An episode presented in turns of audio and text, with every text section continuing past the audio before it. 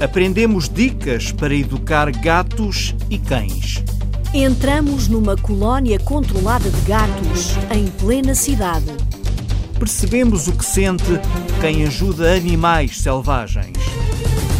E conhecemos o Thor, que tem duas velocidades, parado e a mil. Cuca! Lá para dentro.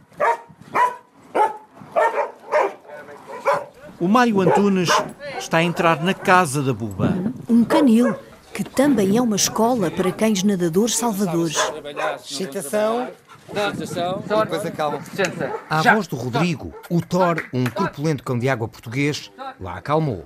Pronto, agora, eh, como você vê, são cães que, não conhecendo as pessoas, chegam-se logo. Já estão ali como se a conhecesse há não sei quantos senhores nunca estiveram cá, quer dizer, dão-se bem com os gatos, por isso.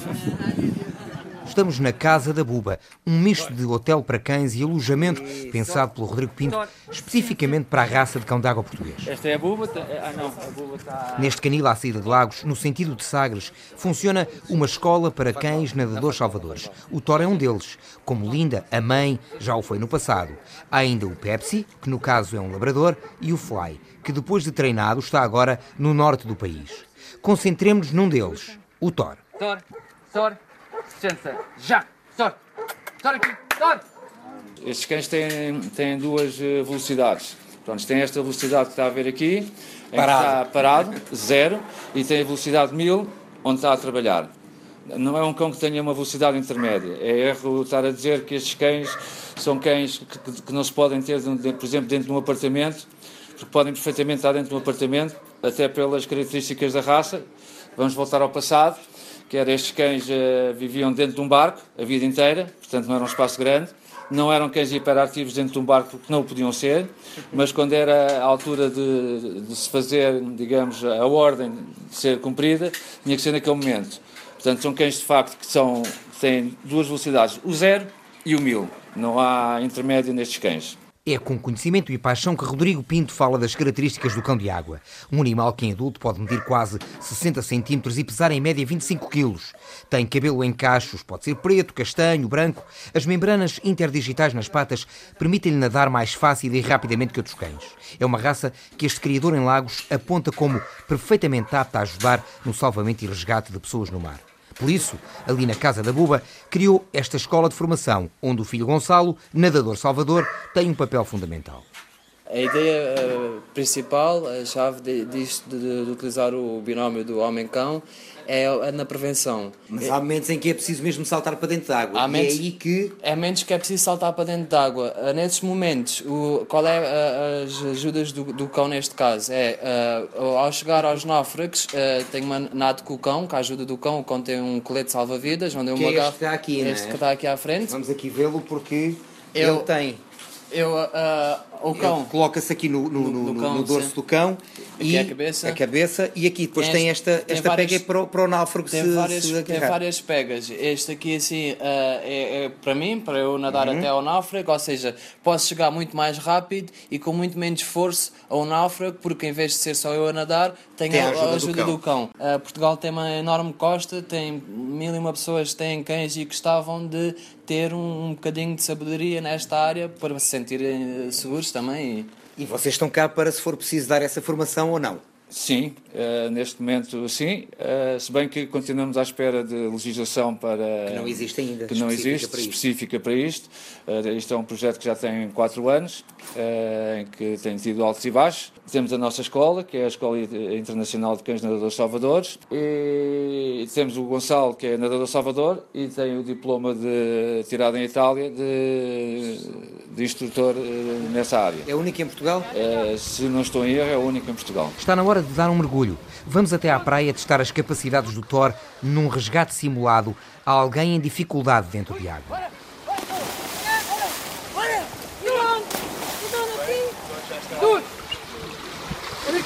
Eh, Este colete tem várias pegas, eu consigo chegar num náufrago, consigo acalmar as pessoas, consigo dizer às pessoas para se agarrarem ao cão, consigo ir salvar a outro náufrago e o cão, por norma, vai-me seguir e acompanhar as minhas ordens até ah, o salvamento se- estar feito. Eh, estes cães são cães muito adaptados à água, ao meio aquático, porque são cães de água. Uh, são cães muito fortes, uh, mesmo não tendo grande corpo, assim, se for comparar, comparar com o Newfoundlander ou com, com, outros cães maiores, não têm muito corpo, mas têm a experiência de centenas de anos dentro d'água e, portanto, são cães que se adaptam perfeitamente a qualquer tipo de mar, que sabem interpretar o mar e isso é uma grande ajuda uh, para o nadador Salvador. Como em tempos essa ajuda foi preciosa para os pescadores. Sim, porque durante séculos esta raça de verdadeiro cão marinheiro andou embarcada lado a lado com os homens que trabalhavam no mar. O pescador era, um, era gente humilde, portanto, eles, eles não tinham um cão por perto para fazer companhia, eles tinham um cão por perto porque usavam o cão para ajudar. para ajudar. Aliás, estes cães são os únicos cães no mundo em que eram pagos sobre o seu trabalho para se, quando acabassem a sua fase de trabalho, se poderem reformar.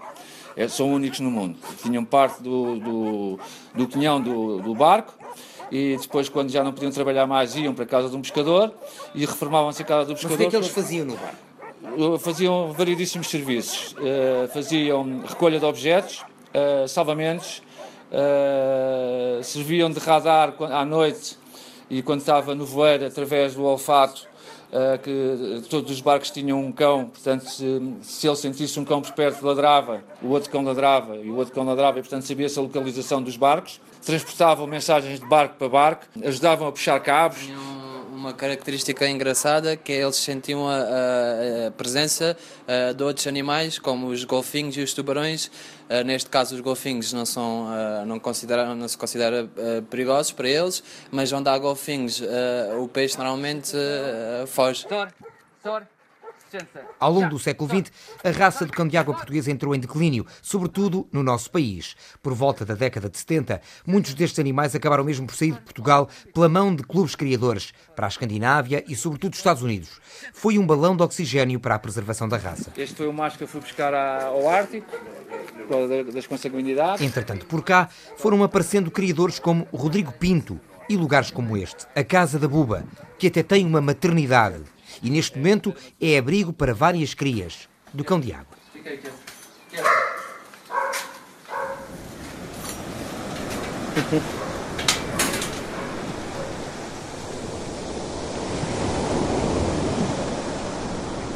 E quanto são os humanos a salvar ou a ajudar os animais marinhos?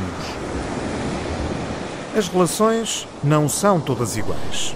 O repórter Miguel Bastos está a ouvir os especialistas. Nós temos que ter uma relação de muita frieza e muito, muito distanciamento. Há sempre algum envolvimento. Expomos-los o, o mínimo tempo possível ao contacto com o homem. E tem mesmo que ser assim.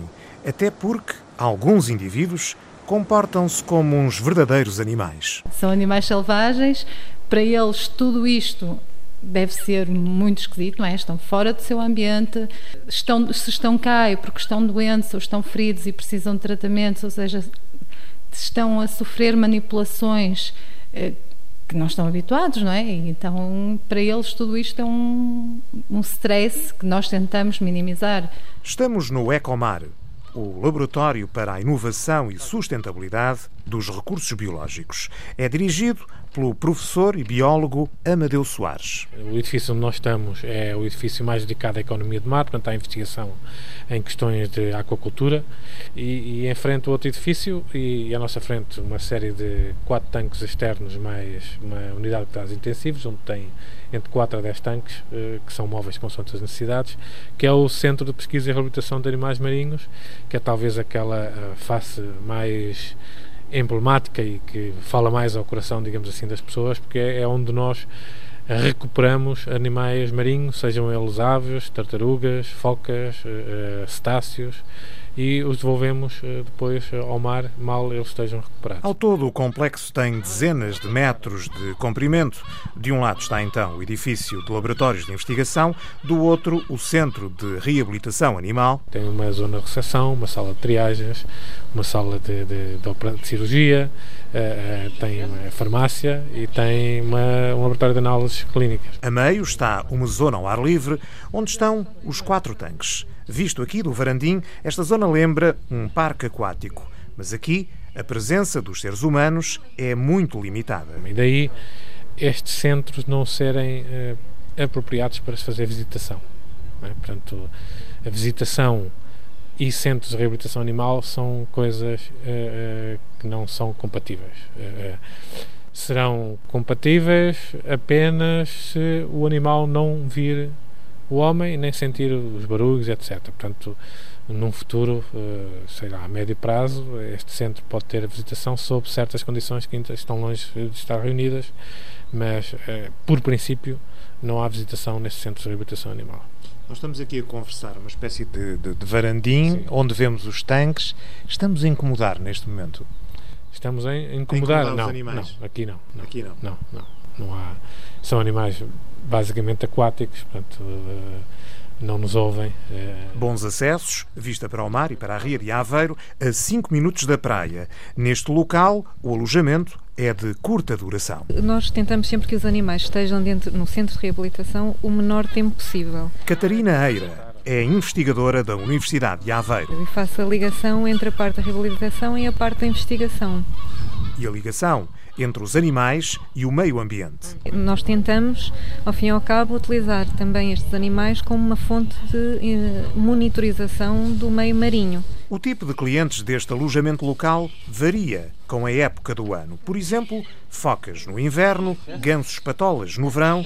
O espaço tem que ser versátil, muda consoante a freguesia. Temos espaço para isso, não é? Temos espaço para, para gerir e podermos adaptar uh, conforme as necessidades. Marisa Ferreira também é bióloga. Eu sou a coordenadora técnica da reabilitação. De todos os animais que por aqui passam, os golfinhos são os que precisam de mais atenção. Os golfinhos convém que estejam sempre a, a nadar e nós temos que forçar essa, essa natação. E então eh, podemos pôr flutuadores, mas tentamos não usar isso, porque se pusermos flutuadores os animais acabam, neste caso, notamos que acabam por, um, por se acomodar porque se sentem seguros e então não, não fazem esforço de, do movimento da, da barbatana caudal para poder uh, nadar. E então, por isso, é que nós optamos, sempre que possível e, que, e que que, sempre que temos pessoas necessárias para o fazer, acompanhar esta, esta natação até que inclusive é depois forçar a que o animal o faça sozinho. Estes golfinhos precisam de acompanhamento 24 horas por dia. O que nós fazemos, eh, por norma, é termos equipas de 3 a 4 pessoas em turnos de 8 horas. E mesmo assim. É um dos nossos objetivos também, é fazer o mínimo de, de interação, o mínimo de, de manipulações para que isso aconteça, para que eles mantenham sempre o seu lado selvagem. Ora, isto aplica-se a todos os animais. É uma espécie de namoro à moda antiga, sem grandes intimidades. Com uma mistura de carinho e de afastamento, para não habituar os animais à, à, à espécie humana, nós vamos tratando. Até porque, lá fora, o mundo é uma selva. E é bom que assim seja.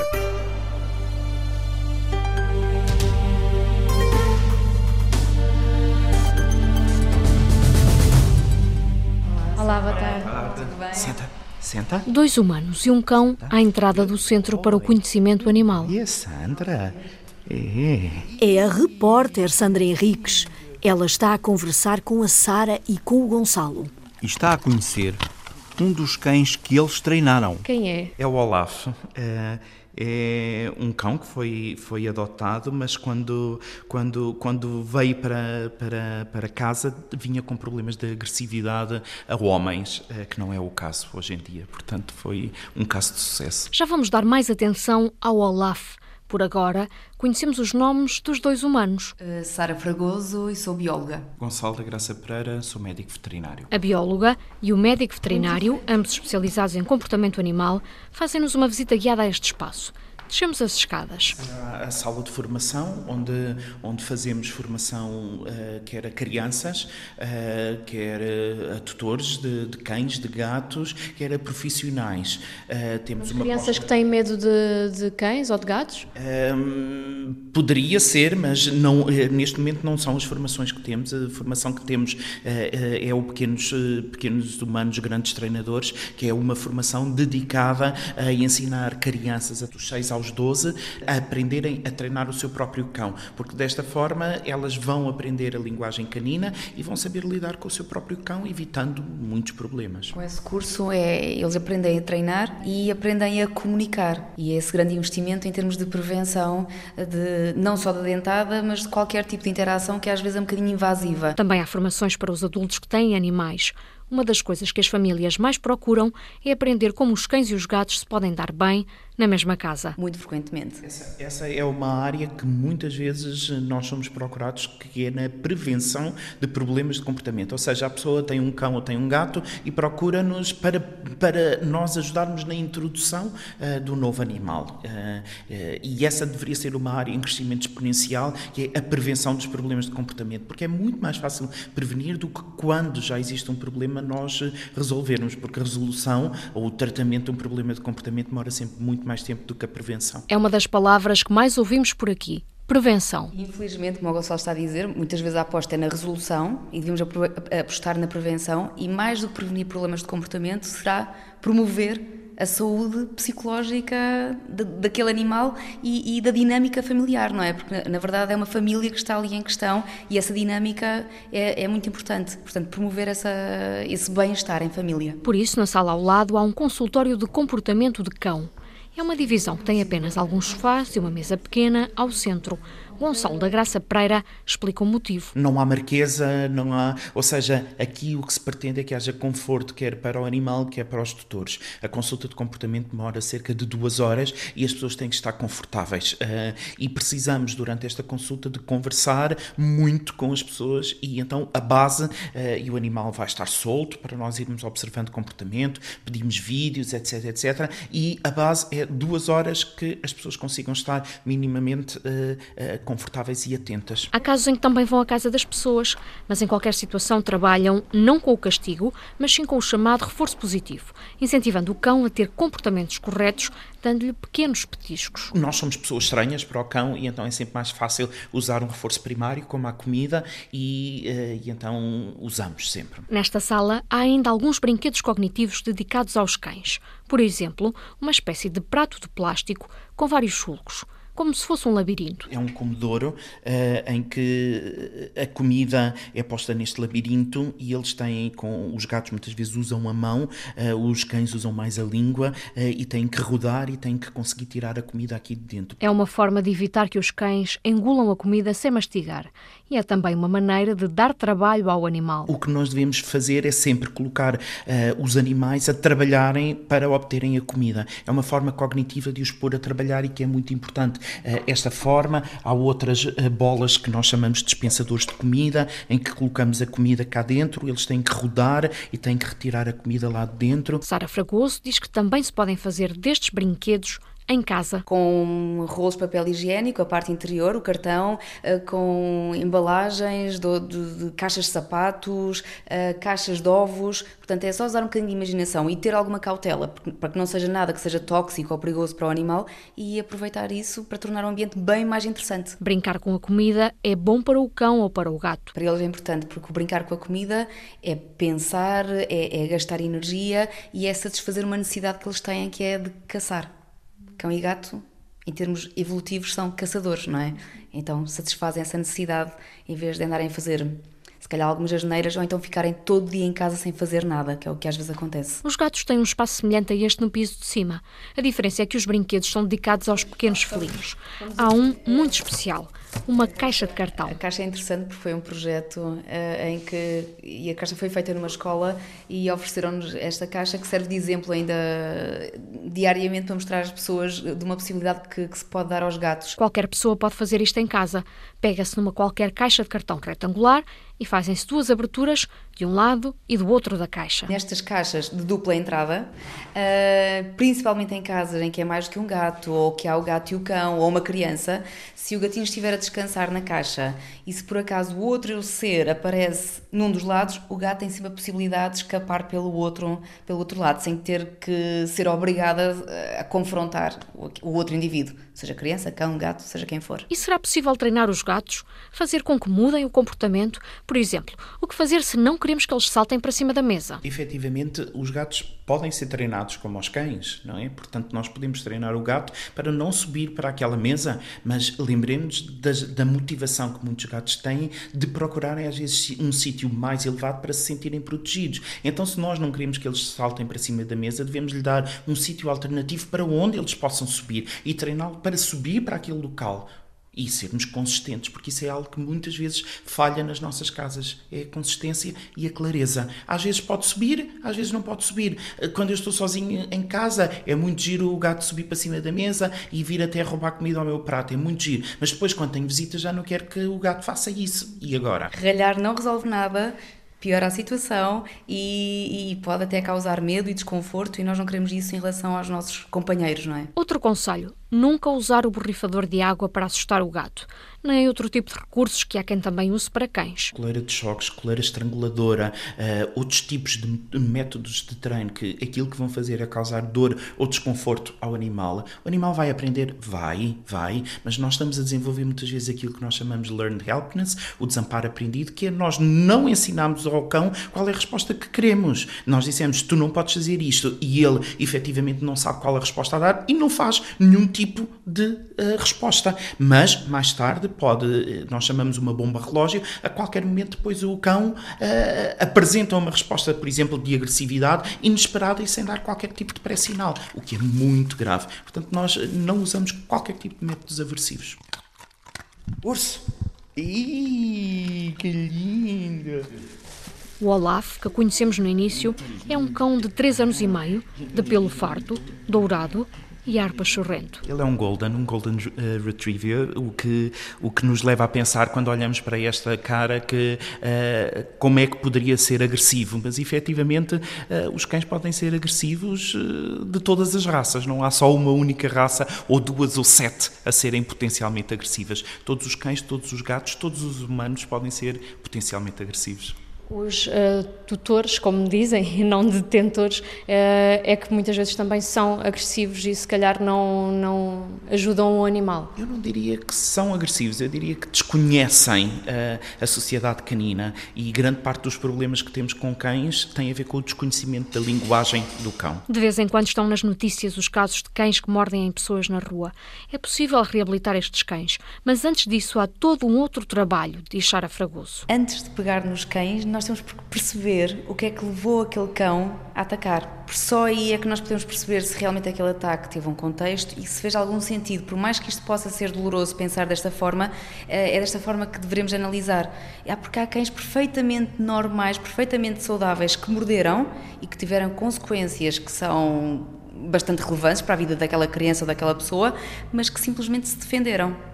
Há outros que não, há outros que realmente têm outro tipo de problemas e que mordem com muito mais frequência e que tem que haver outro tipo de intervenção. Agora, na maior parte dos casos, sim, há muito a fazer uh, na parte da educação das pessoas, como na parte da reabilitação comportamental daqueles indivíduos, daqueles cães. Quando Gonçalo da Graça Pereira e Sara Fragoso conheceram o Olaf, era um cão agressivo para os homens. Agora, quem o vê aqui sentadinho a olhar para um saco de plástico com ração não diria nada disso. A única coisa que vamos fazer é trabalhar com ração, ou seja, ele vai ter a refeição dele a trabalhar comigo. Tal como costuma fazer em casa, o veterinário espalha os cereais pelo chão ou então vai colocando-os um a um em cima do focinho do Olaf. O cão só come quando a voz o autoriza. Good boy. Give me five. Ih, que bom. Esta é só uma amostra do trabalho que é feito aqui no Centro para o Conhecimento Animal desde que abriu há dois anos.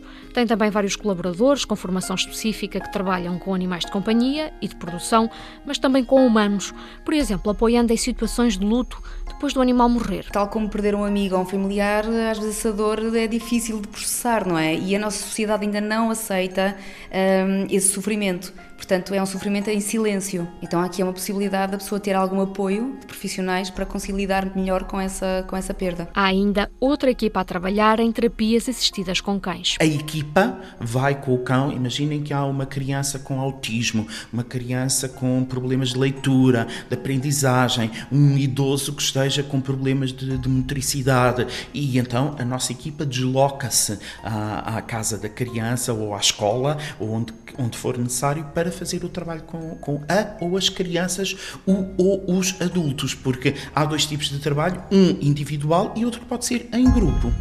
Gonçalo da Graça Pereira e Sara Fragoso são membros fundadores da PSI Animal, Associação Portuguesa de Terapia do Comportamento e Bem-Estar Animal. Tem 40 associados de vários pontos do país e está ativa há seis anos, conta a presidente Raquel Matos. Existe desde 2011 e é composta por eh, uma equipa multidisciplinar, portanto, não só médicos veterinários, mas também uh, psicólogos, biólogos, etólogos, portanto, pessoas de, de, várias áreas, todas elas com interesse no, tanto no comportamento como no bem-estar animal. A associação tem apostado sobretudo na formação dos sócios, mas Raquel Matos revela que há outros caminhos a percorrer. Gostaríamos de apostar mais uh, na sensibilização e na prevenção, que é algo que até agora não, não temos feito tanto, mas gostaríamos de desenvolver alguns projetos nessa área também. E o que é que tem feito, sobretudo, até agora a Associação? Uh, temos feito sobretudo formações, já, já fizemos formações internacionais, uh, duas, uh, cá em Portugal, de, portanto, congressos a nível internacional que reuniram profissionais de, de todo o mundo. Uh, temos, sobretudo, feito, feito esse tipo de, de ação, mas queremos continuar, uh, não só na formação, mas, como já disse, também noutro, noutro tipo de, de projetos também. A Associação Portuguesa de Terapia do Comportamento e Bem-Estar Animal não tem fins lucrativos e interessa-se por todos os animais, incluindo os de laboratório.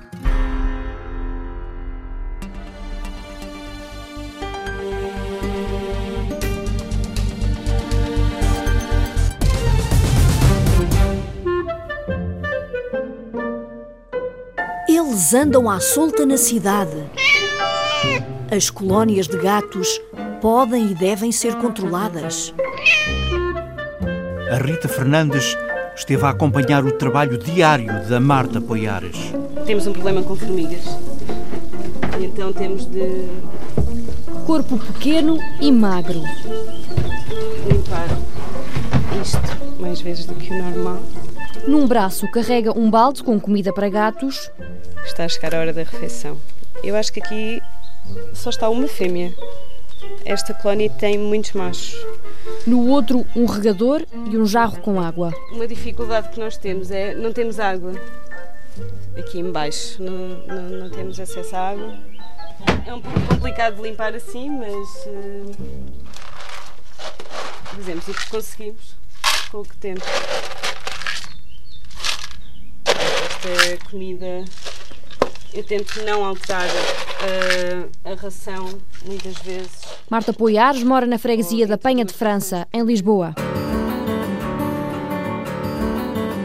Foi aqui que no ano passado percebi que surgiu uma colónia de gatos. Basicamente começou com um gato da rua paralela, um casal que tinha um gato macho não castrado uh, deixou passear, deixava passear. Eu via-o por aqui, mas uh, na minha ingenuidade achei que ele estava castrado.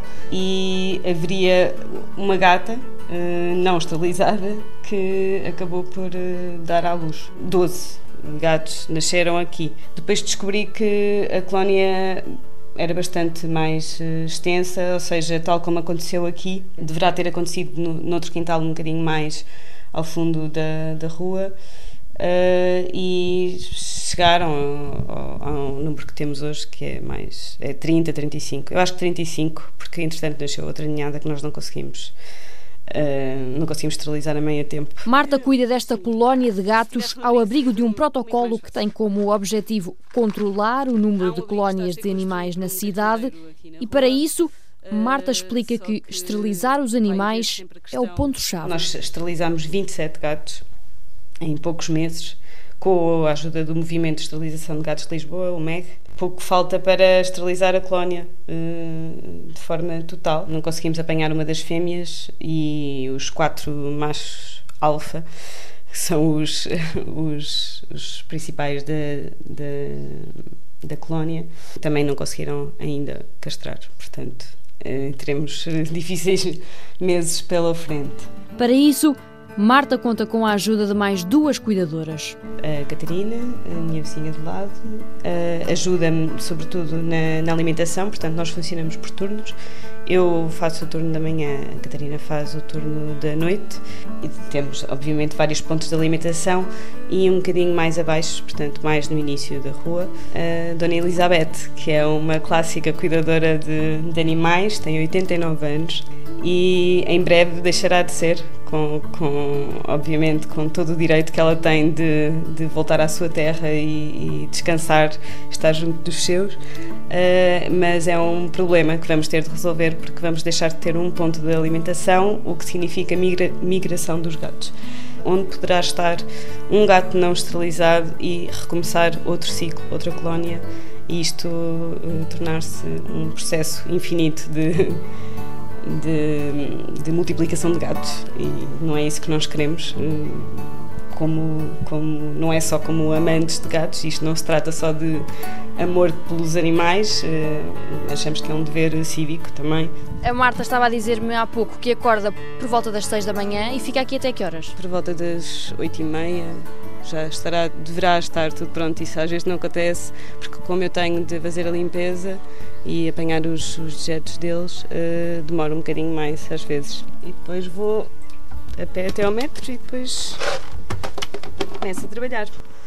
Isto é uma propriedade privada, não é? Não é uma rua. Eu não posso colocar aqui um abrigo sem que haja consenso por parte dos vizinhos. E, e não há? Não, não há. Não só não há consenso, como há bastante discórdia entre desinformação, hum, alguma maldade e, e, não sei, alguma má vontade, não sei. Os vizinhos acham que fomos nós que colocámos os gatos aqui, propositadamente, e obviamente não fomos. E mesmo não usando os espaços, hum, não querem os gatos aqui. Portanto, eu tenho de limpar isto, porque já está. Já está ali um dentro da casota a comer. Está a comer, sim. Estava a dizer-me que nem todos têm nome. Não, tem, há dois que têm nome, eh, eu tento não me afeiçoar. Alguns destes muito. que estão aqui? São estes dois. Este é o Babar. o Babar, que tinha. Eh, foi uma ninhada mais dócil, a, a, a irmã Flora foi adotada. O Babar é um pouco mais. Ele tem um ar assim, eh, meio enfesado, não sei explicar, mas ele até é o mais esperto. Ele, ele come de todos os sítios, basicamente todas as pessoas. E não para quieto?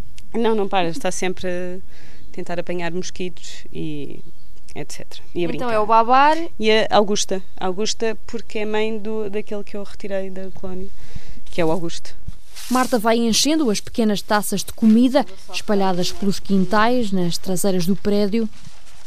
Enche os bebedouros com água, limpa a terra, mas Marta explica que o espaço nem sempre esteve assim. Quando viemos para cá viver, uh, os quintais uh, estavam, eram mato, puro, puro mato.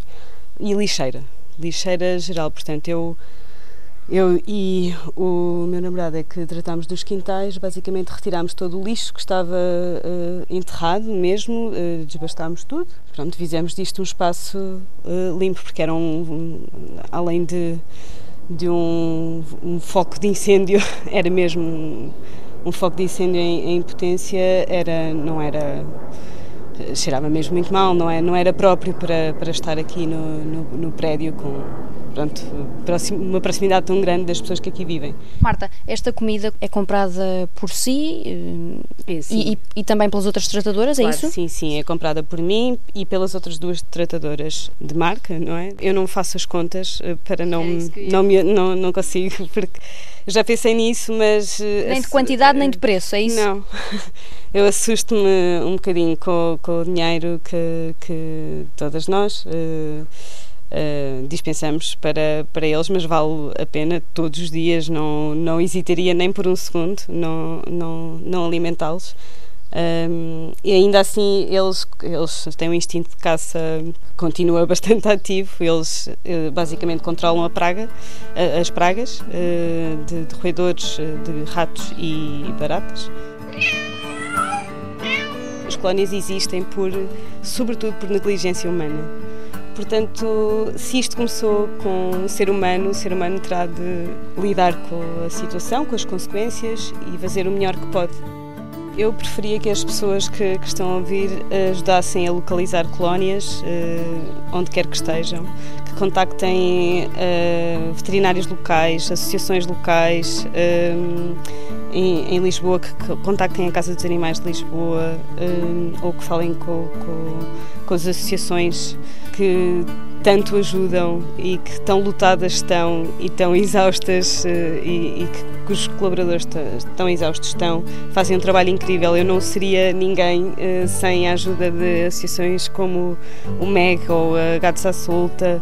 Um, todos eles fazem um trabalho incansável e eu preferia mesmo que as pessoas que nos estão a ouvir fizessem um, um, um, pouco uh, todos, todos os meses ou todos os dias, como quiserem, mas Basta ajudar uma associação, fazer um donativo uh, todos os meses. Não, não precisa de ser muito, qualquer coisa ajuda. E quando nós dizemos qualquer coisa ajuda, é mesmo qualquer coisa ajuda.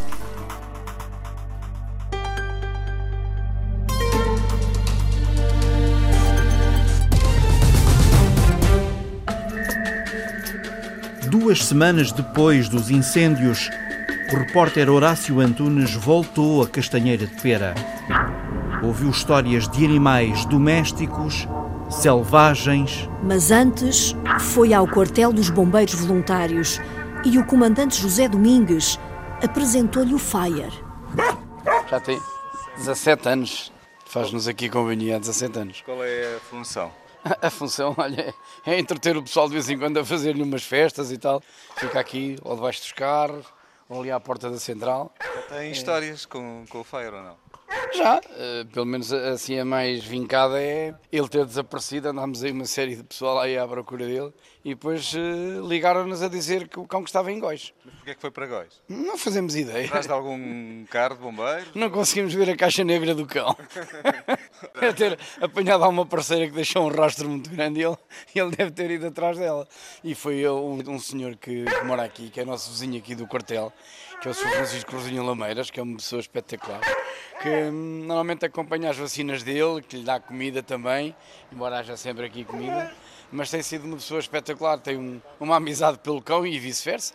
Tem sido assim uma coisa engraçada com o cão e pronto, e vai-se aguentando aqui, agora já com uma certa idade, né? meio pachorrento, muito calmo, deve ter ali não sei quantas costelas alentejanas, mas é uma figura típica do quartel. É, é a vossa mascote? É, já faz parte da, da família dos bombeiros aqui de Castanheiro.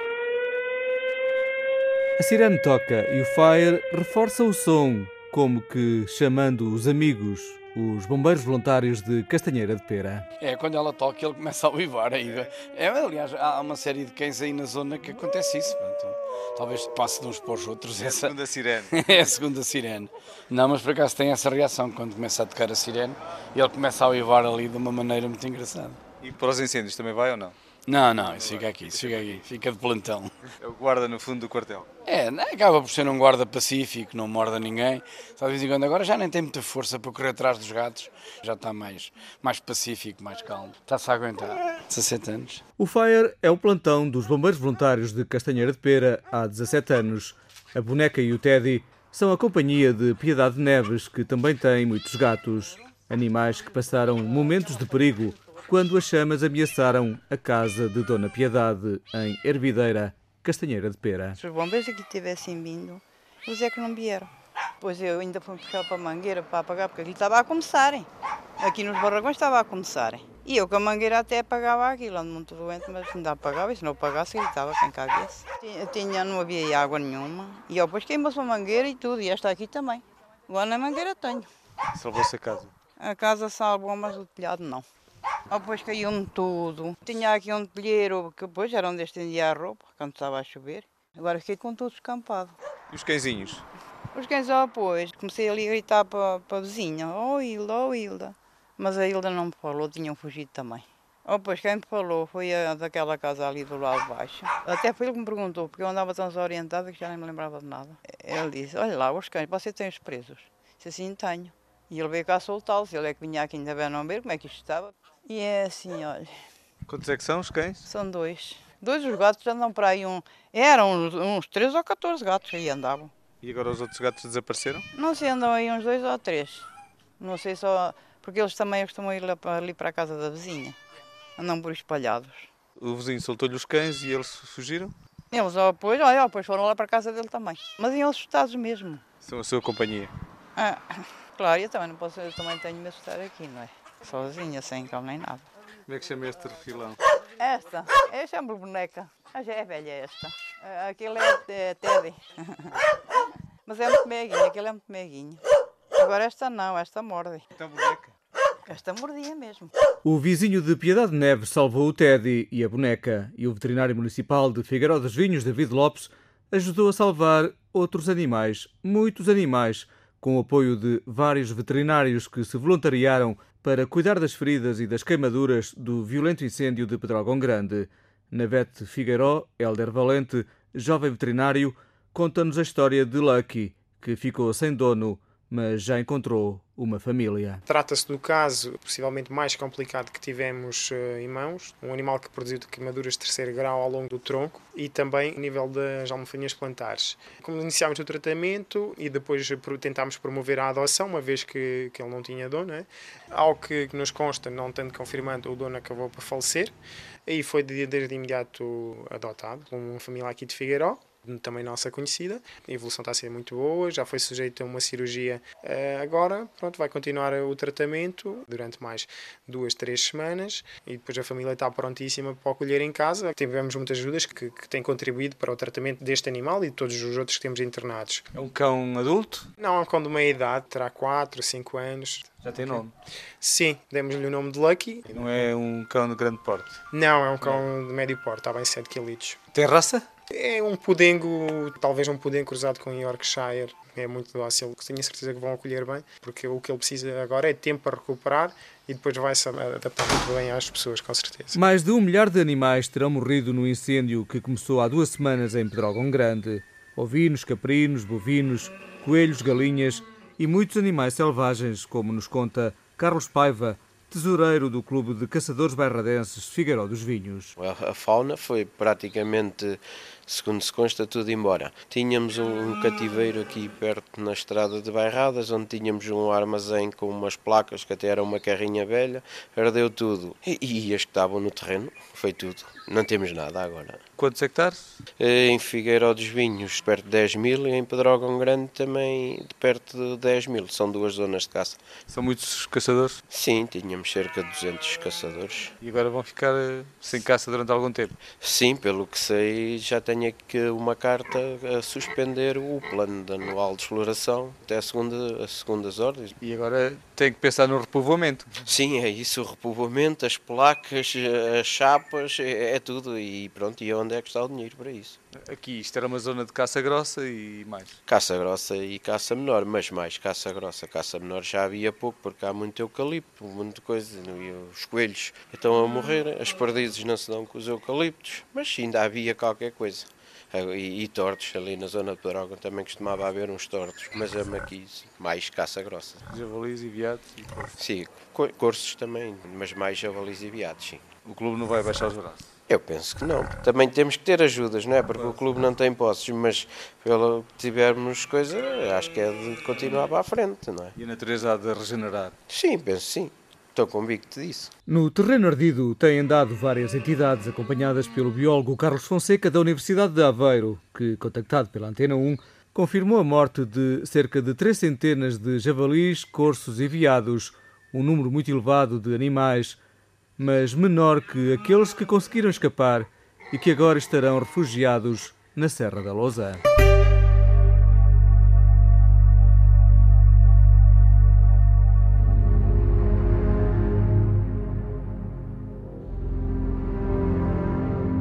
Sou Francisca Correia, tenho 21 anos e sou de Castanheira de Pera. Uh, isto foi um bocadinho. Nunca na nossa vida na Castanheira nós esperámos ver uma coisa destas. Nós vimos coisas deste tipo na televisão e pensamos, não, é só os outros que acontece. E quando aconteceu, foi o pânico, foi aquele caos descontrolado que, que só poucas pessoas conseguiram lidar. Meu pai é o comandante dos bombeiros da Castanheira, logo sempre na altura do verão nós temos sempre estes acontecimentos, incêndios, uh, área florestal queimada, só que nunca nos aconteceu uma coisa como este ano. E as pessoas uniram-se de tal maneira que, mesmo não tinhando andado o fogo, andado o fogo ao pé de minha casa, atingiu-me como se tivesse andado. E toda a gente sentiu o mesmo. Eu, à porta de minha casa, que é numa das colinas da Castanheira, eu, olha, eu rodava 360 graus sobre mim e eu só via chamas à minha volta. Mas foi uma coisa do. As minhas coisas estão bem, eu vou fazer por quem não está. Eu vou tentar dar um bocadinho de conforto a quem perdeu o brilho. Ocorreu-me de ouvir muita gente a falar nos, nos lares onde, estavam, onde, estavam, onde se encontravam as pessoas que ficaram sem casa que tinham largado os animais. Então eu peguei no meu carro e fui à procura. O primeiro que encontrei por acaso foi quando fui fazer um recado e estava na Praia das Rocas. Um dos meus amigos que estava lá a trabalhar disse: Olha, este cão apareceu aqui, dizem que veio da Sapateira, que é outra localidade perto de Castanheira de Pera. Pá, não sabem, dizem que ele veio atrás de uma cadela com o cio, pá, mas não sabem quem é o dono. Meu, pronto, ok, levo já este primeiro. O cão era super meigo, ele foi a minha companhia, ele vinha sentado no banco do pendura, vinha com a cabeça ao meu colo, assim amarelinho, super meigo, super. Eh, aliás, ele até me ajudou a tentar achar outros cães, porque eu não, eu não conseguia chegar ao pé dos cães, porque os animais estavam em pânico. E eu chegando a um corte, e as pessoas que conhecem Castanheira de Pera sabem qual é, é o corte onde existe uma placa na vertical que diz Castanheira de Pera. Foi a estrada 236 e não havia verde e eu tive que parar o carro, respirar fundo e, e pronto, eu comecei a chorar. Foi uma reação que eu nunca pensei ter, porque eu quando saí da castanheira disse, eu vou mentalizada para ver o que aconteceu. E quando eu começo a chorar, o cão mete a cabeça no meu colo e começa. É como se me fosse dar um apoio, como se ele estivesse comigo. Eu encontrei, eu abri a porta do meu carro e disse: Senta. E ele sentou-se e foi comigo. E toda a gente dizia: Mas tu arranjaste um cão novo? E eu: Não, este é um dos cães que andava perdido na vila. Entretanto, eu deixei-o nos bombeiros, juntamente com o outro. E quando lá cheguei, já tinham uh, notificado a família e já o tinham ido buscar.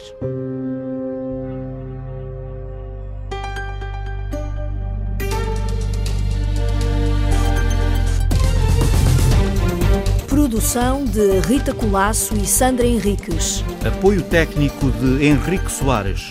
Apresentação de José Guerreiro e Maria de São José.